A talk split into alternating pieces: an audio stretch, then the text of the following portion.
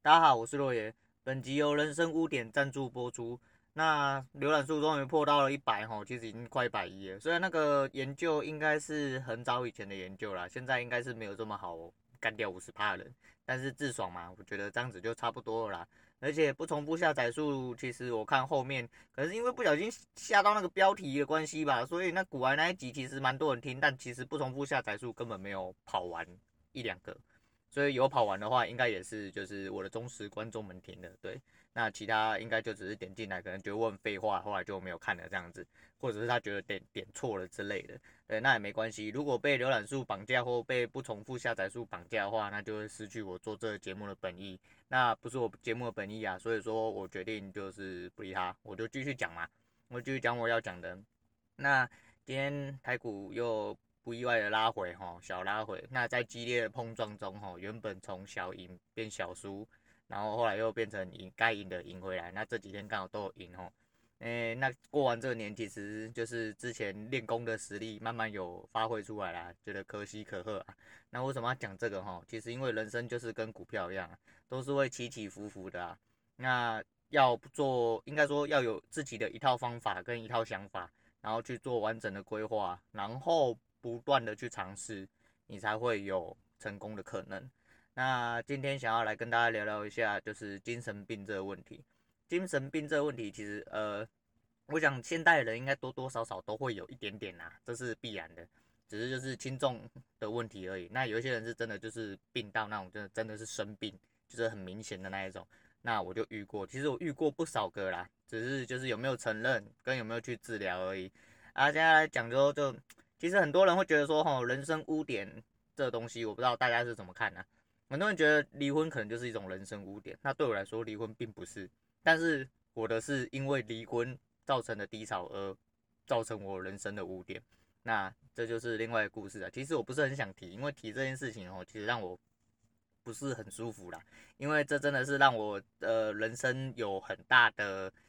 起伏的一段时间，对，起伏的一段时间。那为什么要讲出来呢？一部分是因为现在可以讲。为什么现在可以讲呢？因为当时的状况，其实我是被骗的那一个人。那我为什么要这么说？反正我有很多证据啊，我都有留着。留着的用意就是因为当初其实我是被骗，所以我有我实质上是介入别人的家庭，因为他其实是已婚的状况，他从头到尾都骗我。对，这么芭乐这么乡土剧的东西，就是有可能发生在你面前，尤其是。就是一个这么自负的人，那其实也是因为我的自负才导致成这样。那话说从头，其实是因为从很小的时候，我大概在朋友之间，其实我都是当做一个聆听者或者是一个诉说者的，就是的角色。那我很容易做一个，就是对朋友做一个，就是聆听之后，就是可能做一个开导，或者是做一些给他一个方向之类，就是一个类似像，诶、像怎么讲？我我我我讲我我想讲的那个字其实不是很恰当啊，因为被那些人听到，应该他们觉得很干。但是我我我会觉得自己有点像是就是指导的指导者，不是指导的的的是什么？反正就是为什么我会这么说？因为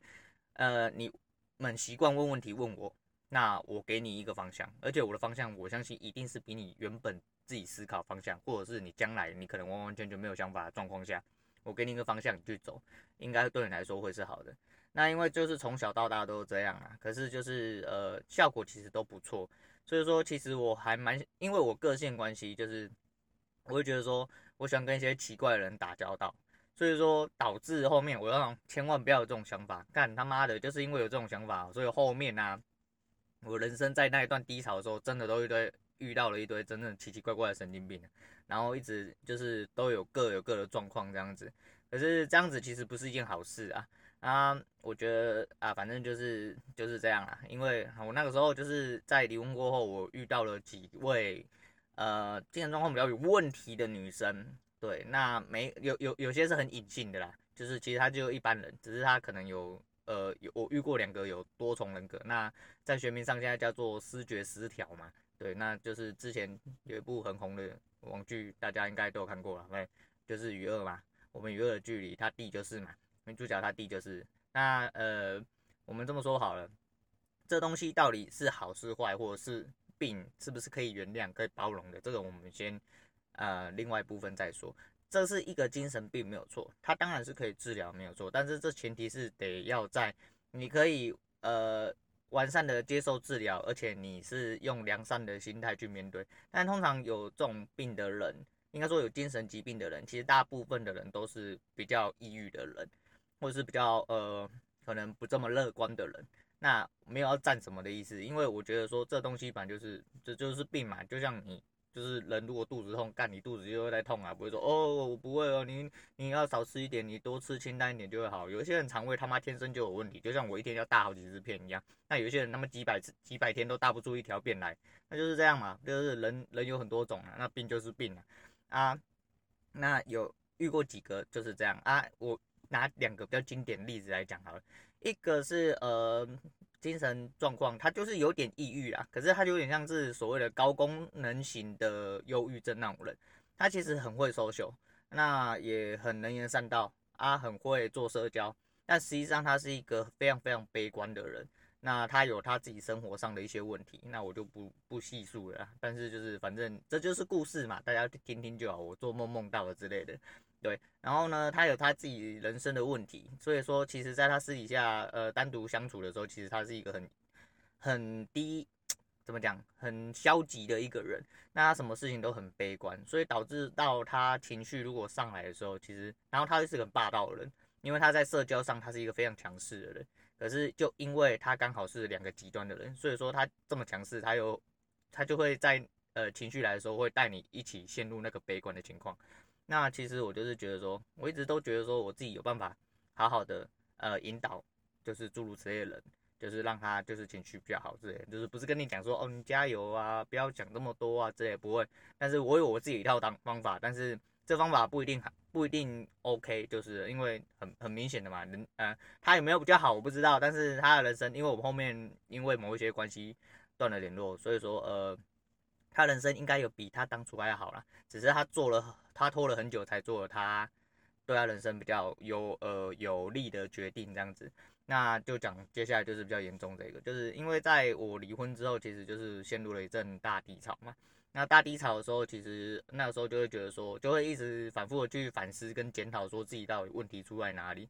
那呃，基于我上段婚姻的结束，我自己的反思的结果是，可能是因为我给了对方这没有什么空间啦，因为我是比较大男人的人，那可能因为给他的思考跟发言的空间并没有这么多，那我选择可能再多信任对方一点，所以我后续就是遇到了女生，我就是都尽量。在我可容许接受，甚至我不可容许、不可接受的状况下，我也是尽我所能的去说服我自己说，呃，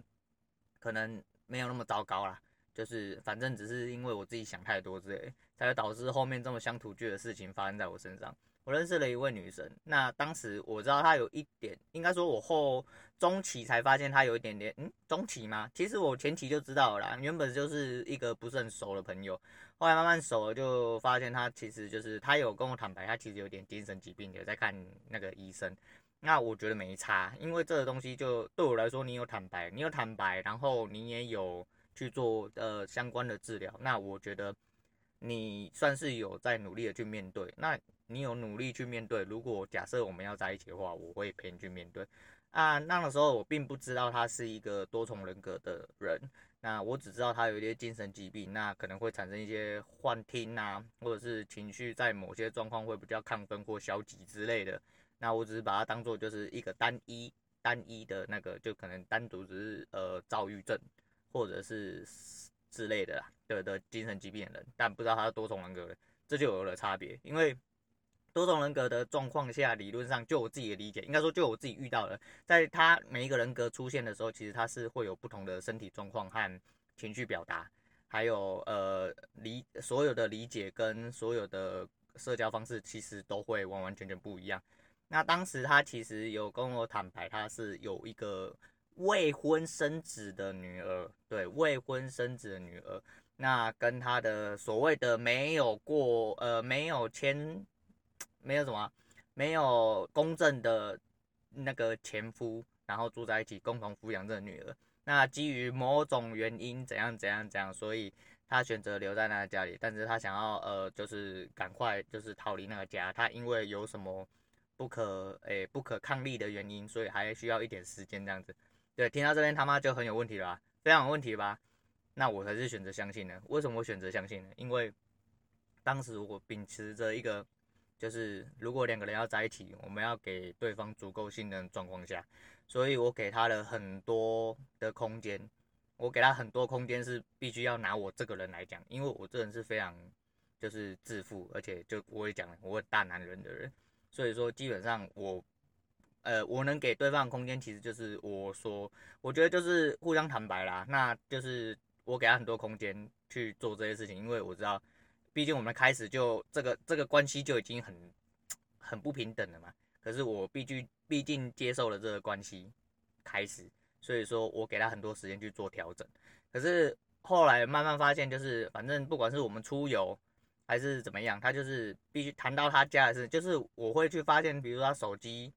密码永远是在变换啊，一直在变换，然后他的人随时会消失，然后，诶，可能就是他可能有很多理由，你今天找他可能找不出来，然后又很多理由他会临时找你出来之类的，对，反正听到这边就已经很奇怪了，正常人都不会接受这种状况啊，因为这是。网络上文章这么多，网络上故事这么多，哪一个不是这样子写的，对不对？每个看到就说，看你的芭乐，你这怎么可能？怎么可能没有问题呀、啊？这智障都觉得有问题。但是我告诉你，人在鬼遮眼的时候，你真的是什么都看不到啊！真的是什么都看不到。你就会说，你那个时候就一直想说，干，我知道有问题，但是应该有什么呃，只是他的苦衷，我必须要接受他之类的。所以，呃，我人生活到那个时候啊，其实那个时候都还是很健康的。我为什么要强调这件事情？自从跟这女生在一起的那个半年、一年间呢、我开始就是除了工作压力很大之外，就是我开始长白头发，而且头发开始长不出来，这一点都不好笑，这是这是很夸张的事情。而且我失眠的频率已经达到几乎就是跟他在一起的大概二分之一那个时间，几乎晚上都是不能入睡，然后一直很处在一个很焦躁的状况下。然后，因为我会一直压着他去看精神的精神科的那个诊所，那每一次都哭着出来，其实我都搞不清楚。其实我后来才去回想说，哦，有一些东西真的是有迹可循啊。但是当然每一个地方都是有迹可循，只是我选择去忽略而已。然后呢，一直到最后，呃，要结束的时候，反正就是我发现她其实跟她老公就是根本有结婚了。她身份证上面她就是有，你不要问我说为什么啊？但那个身份证，我告诉你，我看过她身份证的影本。我看过他身份证影本，彩色的影本，那可能是之前结婚之前，或者是他其实很会做修图之类的东西，他可能修掉之类。反正我就是，反正我虽然觉得有鬼，但是我还是觉得继，我就是相信他，我继续下去这样子，因为毕竟两个人已经在一起了。就没想到就是因为这一句话害了我，看我真的那辈子真的，呃，我这辈子最痛苦的时间就是跟他在一起那个时间，因为我是一个异常自负的人，但是我被一个。这么基本的，应该说根根本不是基本，这根本就是智障的状况，然后困住困了这么久，而且我一点都没有要清醒的意思。到最后亲情，就只是因为我到了最后，我就是一直发现他跟他的所谓没有结婚的那个前夫，那个小孩的生父，其实一直都有不正常的交往关系，应该说正常的家庭关系。对，然后。后来，呃，有一次就是被我还是被我抓到了。反正这种东西怎么可能，怎么可能说挡得掉？因为他的时程很满啊，时间管这种人都是时间管理大师啊。反正就是你知道，偷吃的人都是这样子。然后我就发现她跟她呃老公讲了一些话，这样子，然后我就发火了嘛，我就决定要结束这一切，不要再智障了。就那时候，因为我们在外面嘛，然后他就是想要闹，闹到就是他就他就是呃，应该说。为什么会发现他多重人格，也是从那时候开始，因为他那个时候，他其实跟我在一起的每一个时候，他可以给我，我会鬼睁眼的最大的原因，其实因为他在我身边的时候，他会让你感觉到他真的是全心全意在爱你，而且全心全意为了你付出，做什么都可以那一种，就是很极端的那一种。那那时候他就一直吵着说他没有问题，然后只是我误会他。那如果呃我要离开的话，他要去自杀。之类的，因为那个时候我们两个闹翻的时候在板桥附近，那那个时候呃，因为呃那个时候板桥好像有活动吧，啊那天很冷，他在板桥车站对面县民大道，如果住新北市的人就知道，那边车流量超级无敌大，反正就是一个主要路口，而且在上下班时间，大概在晚间七点左右，他就在那边闹着，一直要冲出去给车撞。反正他说你不相信我，我就要出去给车撞之类的，不巴拉巴拉之类的。后来我真的受不了，我觉得说妈的，我没有我没有心情陪你演戏了。对，因为我这个人也是一不做二不休的人，就是如果你要闹，我就陪你玩到底。但是今天这句，今天这个这个鬼样子，我不可能再持续下去，我一定要跟你有个了断。所以我那时候当下我就直接把电话拿起来，我把他整个人压在人行道上面，然后我就打电话报警，然后跟警察讲了大概的状况。屌的来了，诶，因为我有背他的身份证字号，所以警察一来的时候，他就开始对警察口出狂言，他就开始说：“妈的，我怎样干你屁事哦？你是怎样怎样？”那三个警察有一个就是看起来比较年轻，但是也比较资，就是。我不知道是他看起来比较资深，然后还蛮年轻的啦，应该这么讲。然后他就有点被激到，他就觉得说：“小姐，你讲话放客气一点。”然后我就跟他说：“哦，呃，我就跟那个警察，年轻警察说，你不要，呃，不要介意，因为他有一点点精神疾病的状况。”然后他就在那大喊说：“妈的，你现在要跟全世界讲说我是神经病之类的，怎样怎样怎样。”然后他开始情绪很激动，怎样怎样。就后来警察就叫了救护车来。啊，我原本没有打算要上，可是因为就是他一直要闹着要自杀啊，然后不上车怎样怎样，到最后我就呃陪他上了救护车，然后到了板桥医院的呃板桥亚东医院这样子，然后其实，在警因为我有被他身份证字号的关系，警察一查就知道说他是一个结婚的人，他是一个结婚的人，因为他身份证上面就有配偶啊，他配偶就是他老公的名字嘛，这很明显啊。然后到了亚东的时候，他还就是到医院的时候，他还是一直在那边强调说他没有骗我，怎么样怎么样，他还是怎样怎样怎样。然后到最后他讲一讲就变得从情绪激动变得就是有点消极，就开始就变成了另外一个极端。他开始就是变得喃喃自语，然后就说呃他没有做错，然后一直怎样怎样。然后他开始一直有幻听的状况发生，他一直跟旁边说你不要吵，怎样怎样。后来才发现这些举动，就是因为可能有其他人格，或者是呃所谓的她老公的老婆的那个人格，一直跟他讲说你不能再这样子之类的，然后他就一直很挣扎，在那边挣扎。接着戏剧的事情就发生，那么乡土剧的状况实实实在在在我眼前发生。就当我们两个人坐在急诊室，他被就是她她还在那边停着的时候，她老公的爸妈被通知来，也就是她岳父岳母。然后因为我不认识她。那个岳父岳母，所以她看到的时候，她突然尖叫了很大声，整个急诊室都在看我们这边。然后我听到她尖叫，我才意会过来说，前面这两个人是她岳父岳母，那就没什么好讲的嘛。到了事情至事已至此，已经没什么好讲。他那个时候就已经绝望了，他就说没关系，那你走吧。然后怎样怎样怎样。然后因为医院的人要压他压不下来，然后想要对他做强制处理，所以就把他绑在了。病床上，那我在这个时间点，我就是协助医医护人员，就是让他上床，然后给他绑着，就是半哄半骗的方式。在这个过程中呢，他又尖叫了第二次，因为他尖叫完之后，他又开始爆哭，然后我就看到一个人在我面前，然后跟他讲说：“你到底闹够了没有？”对，就是这么神奇。对，就她老公，她老公也来了。啊，她老公来了，呃，异常的冷静。因为她老公并没有对着我做一些很冲动式的发言，那我不确定她老公到底平常是对她的理解是什么，但是反正大概是这样。然后我当时很绝望啊，啊，我也就是觉得说已经唐三藏这样无水，我这个人就是这样，有事就是面对。所以如果今天已经这个状况了，我觉得没什么好逃避，那我就是实话实说，但能不能接受是在于对方。那我就把东他的东西收一收之后呢，她老公那时候就去旁边等着，然后那个女的就被绑在那个病床上面，一直喃喃自语。我就准备要走了，然后我把东西拿给她老公之后呢，我就直接跟她老公说：“你要不要检查一下东西有没有丢？那没有丢的话，如果我觉得说如果你有什么东西想要问我的话，我会把我知道的都告诉你，但是我也会把一些我应该要跟你讲的先跟你讲。”那她老公就没有讲话，把东西给了他爸妈之后，我们两个人就去急诊室外面。那他爸妈还很激动，就是说怕我们两个人打起来，原本要跟出来。那结果没有，哎，我以为她老公会打我，结果也没有。我就跟她老公说，我从头到尾都不知道这件事情，请他相信我，因为我不知道他到底欺骗了他多少，也不知道他到底欺骗了我多少。但是就我自己所知，他跟我讲的东西都是以你们两个人没有结婚为出发点。那还有一些他们家庭状况，他虚构出来的一些家庭成员，我都有一一的细数给他。那也有讲了一些时间点、一些事情，都跟他讲。那那个女的还骗我，就是不知道去哪里生出了那个。呃，婴儿照片，反正就是超音波照片，就骗我说，呃，她怀孕了之类。那我有跟她老公讲，我说她是这样跟我讲，但是我已经不知道什么东西是真的，什么东西是假的。我说如果你有，我说我说我讲这些并没有办法帮我自己卸什么责任。虽然说我是被骗的那一个人，我觉得我自己很无辜。可是如果你想要做出什么决定，我也没办法阻拦你。意思就是，如果你要告我，我也没办法了。我坦白讲就是这样，对。那她老公就大概讲了一些，就是他骗她很多事情，然后就是关于我的事情这样子。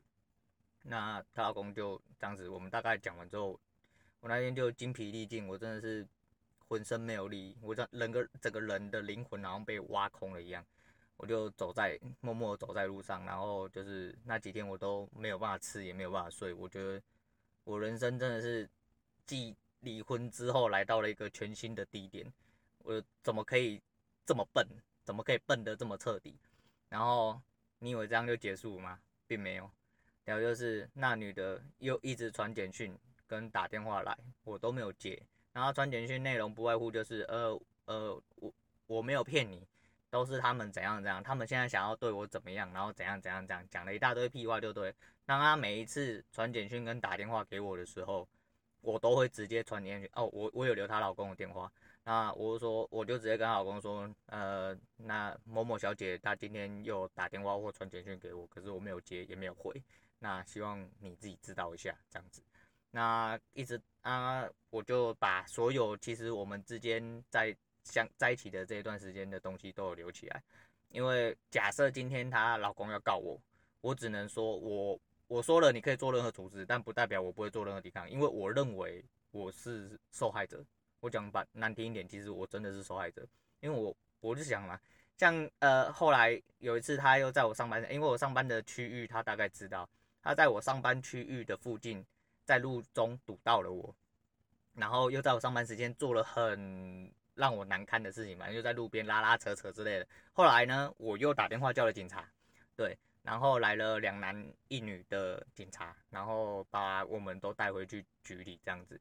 啊，我就进去局里面做笔录，结果他一打电话给他朋友，他没有打电话给他老公，也没有打电话给他岳父岳母，他直接打电话给他老公，呃，打电话给他的朋友，一个他口中很亲近的朋友，他说我打他，叫他来警局数他这样子，那我们两个就一起进警局了嘛，我就觉得说他真的是废话一大堆，因为警察在按嘛，反正警察一按就知道这个人有没有什么，你有身份证输入进去。户政东西应该都会跑出来了，应该是不意外了。反正就是我们在警局里面，他就是在被铐在警局里面，然后在那边做笔录。然后他朋友来的，去跟他讲了几句话之后，他朋友那个时候就是想要做第三方来当公亲，你知道吗？想要做协调，但实际上呢，并没有什么协调作用啊。他朋友说啊，你当初不是跟他讲说，你就算这个状况你也愿意等他？我说是白痴吗？怎么会有人会知道说你家庭状况是这样子，我还要介入你的家庭？当然不要讲那些垃圾新闻嘛，我们讲一些正常人的理论嘛。假设一开始我就知道你是一个已婚状况根本没有离婚的人，我根本不会跟你淌这趟浑水。无论你他妈到底是什么人、什么情况、什么状况，我他妈根本一点都不 care，因为我根本不想要去介入别人家庭。Hello，我是一个刚离婚的人，我他妈我刚被别人介入了家庭，然后你叫我再去介入别人家庭。妈的，除非我真的是被敲到有病啊，对不对？有一个报复心态，我觉得说干别人介入我家庭，我也要去啊。不好意思，我没有这么软弱啦，我真的没有这么软弱啦。正是因为这样子，我才更堵然这种状况。我怎么可能去介入别人家庭？然后这事情真的是让我悔恨很久，因为这一件事情足足的把我人生真的搞到坏掉。因为呃，我到我我觉得离婚还没有让我让还没有让我那么痛苦。就是没有让我这么消沉，那一阵子真的是让我情绪就是随时都处在一个很焦虑、很暴躁，然后每一天都怀疑东怀疑西，不能吃饭，不能睡觉，然后就是搞得都紧张兮兮的这样子。后来他去诊所每次去诊所都哭了出来，最主要原因可能是因为他有坦白跟医生讲，但医生也坦白跟他讲说，你这样子是不对的。但是因为基于保密协定嘛，我也不可能去跟医生说，Hello，嗯，不好意思，他的病情怎么样？他到底都跟你讲什么内容？那他到底要不要跟她老公，就是赶，就是跟他没有名分的老公赶快分开之类？那实际上他妈的根本是完完全全颠倒的事情啊，对啊。但是这种人就是这样啊啊，我觉得讲这个真的是让我必须要回忆一些真的是很。不是很舒服的事情，那真的是，这真的是我人生中最大的污点啊！啊，反过来就是我只想说，哦，这个东西其实牵扯到很多我觉得很不应该的事情。对，这的确是一个疾病，但是以我一个受害者的立场来讲，我只能跟你说，sorry，我觉得有病就是要赶快处理啊，而且要强制处理。像台湾为什么这么多人都觉得说干自己喊一句神经病之后，然后好像法官都可以把你轻判，反正什么事情你只要挂神经病都没有问题。那就像你杀了人一样，很多人都说也需要人权，然后需要机会。请问那些被这些智障跟自称神经病或真的有神经病杀死的这些人，请问他们的机会在哪里？我觉得这东西一点都不公平啊！所以我站我站的立场其实很明显啊。我才不管什么人不人权啊，就是很简单嘛，一命换一命，拳头换拳头。我这个人就是这样，不管你有没有病，你有病那没关系啊，了不起你不要死，但我可以把，我希望你进去被关，关到你都不要出来为止。对，因为这我觉得这没有什么好容许的东西啊。对，因为在判断上就是这样，因为我是一个受害者，嗯，我的自称是受害者。那我会这么讲，其实最主要是因为法律追诉期也过了啦。那所有证据我都还留着，所以我才把它在这个状况下再拿出来当做一个故事来讲。那不知道各位有没有遇过诸如此类的人啊？我是觉得说这东西大家好好的去思考一下。我是觉得说吼，人性本善，人性本恶都是对的啦。对，这两个并没有办法，不会说哦，人性本善，人性就不会本恶。不，这东西是并存的。所以很多东西不一定不是黑就是白啦。那。遇到一些实例，是在这边跟大家聊聊天，跟大家讲一下，然后当做一集跟大家聊聊天这样子。那讲完之后，真的是他妈的很不爽，真的是很不爽，因为我不是一个很喜欢就是自己有这么北气的状况发生的人，但是毕竟是一个很奇特的人生经历，那我也发誓不会再往后不会再做诸如此类的事情，因为我也不会再奔第二次。对，如果今天有问题。我就是直接割，没有什么问题啊。对，果断一点，也不要太相信人性，这就是我后来给自己的警语。那一部分也是因为我当时真的是处在一个比较低落的状态，那有点像被附身吧。对，就是真的是眼睛被蒙蔽了，真的是什么都看不见了。对，所以说，呃，在爱情中的各位啊，你们好好的去思考一些事情啊。但是这么讲都没有用啊，要等到天崩地裂的时候，你的人生已经开始出现裂痕的时候。你才有可能慢慢的、慢慢的去发现说，哦，自己做的是错的，要赶快结束这一切。我是一个很勇敢的人啊，就勇敢的去面对离婚，也勇敢的去面对这些事情。对，所以说，呃，如果你不够勇敢的话，很有可能就是会变成社会事件啊，比如说被情杀之类的啊，或者是一直在痛苦的折磨之中。如果有话，那就希望你可以早日的挣脱这些状况。好啦，反正今天大家就讲到这边啦。希望下一次再开的时候，应该就会超过所谓的浏览数一百二十三。那希望不重复超，不重复下载数也可以慢慢提高啊。那没有人听，或者是我讲故事很无聊，没有人要听，那也没关系，反正至少有我自己在听。好了，大家今天就这样，这样，我是落叶，我们下次见。